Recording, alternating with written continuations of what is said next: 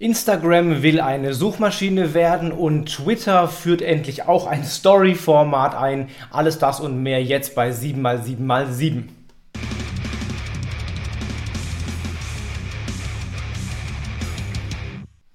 Hallo, herzlich willkommen. Mein Name ist Felix Beilharz. Willkommen zu 7x7x7, den Online-Marketing-News. Du kriegst jetzt hier gleich die sieben wichtigsten News der letzten sieben Tage in ungefähr sieben Minuten. Und wir legen auch gleich los mit der ersten News, nämlich Twitter führt endlich auch ein Story-Format ein. Wir haben noch lange nicht genügend Story-Formate, also jetzt auch auf Twitter, die heißen dort Fleets. Ja, Fleets im Sinne von flüchtige Tweets wahrscheinlich. Das sind also auch Tweets wie Stories, die innerhalb von 24 Stunden wieder verschwinden. Du kannst ähm, äh, einfach Tweets machen, die dann verschwinden, aber du kannst auch Antworten auf Tweets als Fleet posten, also auch die Antworten können wieder verschwinden. Ich bin gespannt auf die Diskussion, wenn plötzlich Antworten fehlen, könnte ganz spannend werden. Geht momentan als Text Text, als Bild oder als Video. Mehr geht noch nicht. Sachen wie Sticker oder auch Livestreaming sollen aber noch kommen. Wer es schon hat, kann mal gucken. In der App ist dann oben zu sehen die kleinen Icons, ähnlich wie bei Instagram. Da kannst du dir die Fleets angucken deiner Freunde und auch eigene Fleets erstellen. Dann gibt es News von YouTube. YouTube führt jetzt Audio-Ads ein. Ja? Die haben festgestellt, dass YouTube-Nutzer immer mehr eigentlich nur hören. Mache ich selber auch. Ich höre eben nebenbei sehr viel Nachrichten und so weiter bei YouTube. Und um denen entgegenzukommen, das besser auszunutzen, haben sie jetzt Audio-Ads eingeführt. Heißt, ähm, du kannst Anzeigen schalten, die eben ausschließlich Audio äh, beinhalten und die dann Nutzern ausgespielt werden, die eben YouTube zum Anhören von äh, Inhalten und nicht so sehr zum Angucken von Inhalten verwenden. Google hat nämlich gesagt, dass ähm, 75% der bisherigen Audio-Ads in den Testverfahren zu signifikantem Uplift in der Brand Awareness geführt haben, also offenbar recht gut funktionieren. Test es ruhig mal aus, Audio-Ads bei YouTube.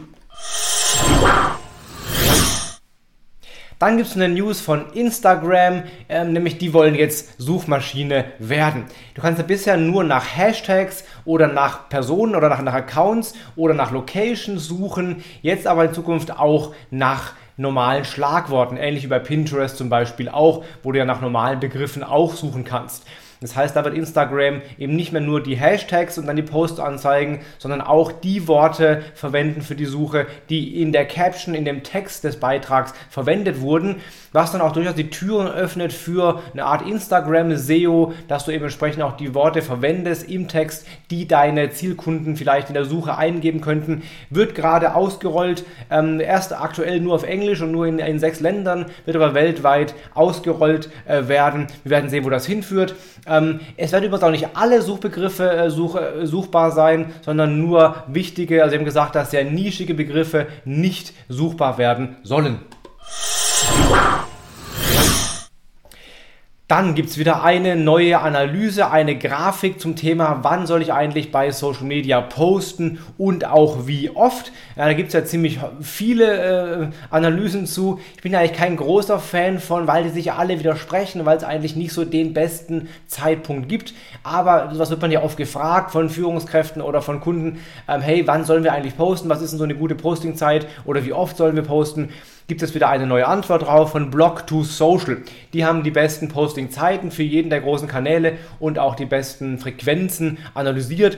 Beispiel bei Instagram, da hieß es dann zwischen 11 und 13 Uhr soll man posten und zwischen 19 und 21 Uhr, da gab es dann die höchsten Interaktionsraten. Bei LinkedIn nachvollziehbar zwischen 7 und 10 Uhr und zwischen 17 und 18 Uhr, also Arbeitsbeginn und gegen Feierabend, hat man da so die höchsten ähm, Interaktionsraten. Bei der Frequenz haben sie gesagt, zum Beispiel Pinterest wäre ideal fünfmal am Tag. Das schaffen wohl die wenigsten. Facebook zweimal am Tag, Instagram einmal am Tag, LinkedIn sagen sie auch einmal am Tag, wobei eine andere Analyse von ein paar Wochen gesagt hat, um Gottes Willen nicht jeden Tag, weil dann sich die Posts kannibalisieren im Newsfeed und die Alten dann keine Reichweite mehr kriegen. Also ich glaube, an solche, ist immer schwierig, solche absoluten äh, Zahlen zu sagen, aber wer an sowas glaubt und sowas braucht, der Link ist hier unten in den Show Notes drin, guckt es euch mal an, dann habt ihr ein paar mehr, vielleicht äh, eine Guideline, wie oft ihr eigentlich posten sollt. Dann gibt es nochmal News von Instagram und zwar haben die jetzt äh, die Instagram Guides ausgerollt, weltweit oder sind gerade dabei, es auszurollen. Ich habe es aktuell noch nicht, aber das wird jetzt weltweit kommen. Die wurden im Mai eingeführt und jetzt werden sie ausgerollt weltweit. Guides sind quasi kleine Landingpages bei Instagram. Also du kannst dir ähm, eine Themensammlung, eine Art Landingpage anlegen mit einer Header-Grafik und einem Titel und dann verschiedene Posts darunter einbauen, mit neuem Text versehen, um so halt auch eine recht recht umfangreiche Longform äh, mit Content einzurichten. Also gerade Nutzer, die vielleicht ein Thema tiefer erklären wollen oder irgendwelche Prozessabfolgen oder sowas verwenden wollen oder auch Anleitungen, also im Fitnessbereich zum Beispiel, die können dann in Zukunft mit solchen ähm, Guides arbeiten. Äh, das müssen auch gar nicht deine eigenen Beiträge sein, das können auch fremde Posts sein. Wenn die öffentlich waren, kannst du dir auch da einbetten oder einbinden. Ähm, ja, das Ganze wird dann mit, mit einem eigenen Tab versehen in deinem Account, dass also andere auch deine bisherigen Guides angucken können. Und äh, das kannst du erstellen, wenn du es schon hast, die Funktion, einfach über das Pluszeichen kannst du eben neben den Reels und Stories und so weiter jetzt auch äh, Guides auswählen. Also teste ruhig mal aus, ob das bei dir schon freigeschaltet ist. Es gibt eine kleine News von Google, diese Woche nicht so wahnsinnig viel. Eine News gab es und zwar, dass Google das äh, Disavow-Tool verbessert hat oder ein bisschen anders aufbereitet hat. Ja, ihr wisst vielleicht, äh, wenn ihr sehr negative Links bekommt auf eurer Seite von spammigen Seiten, weil vielleicht so Altlasten noch von früheren SEO-Methoden da passiert sind oder weil die Konkurrenz euch schaden will, dann äh, kann man die entwerten mit dem Google Disavow-Tool.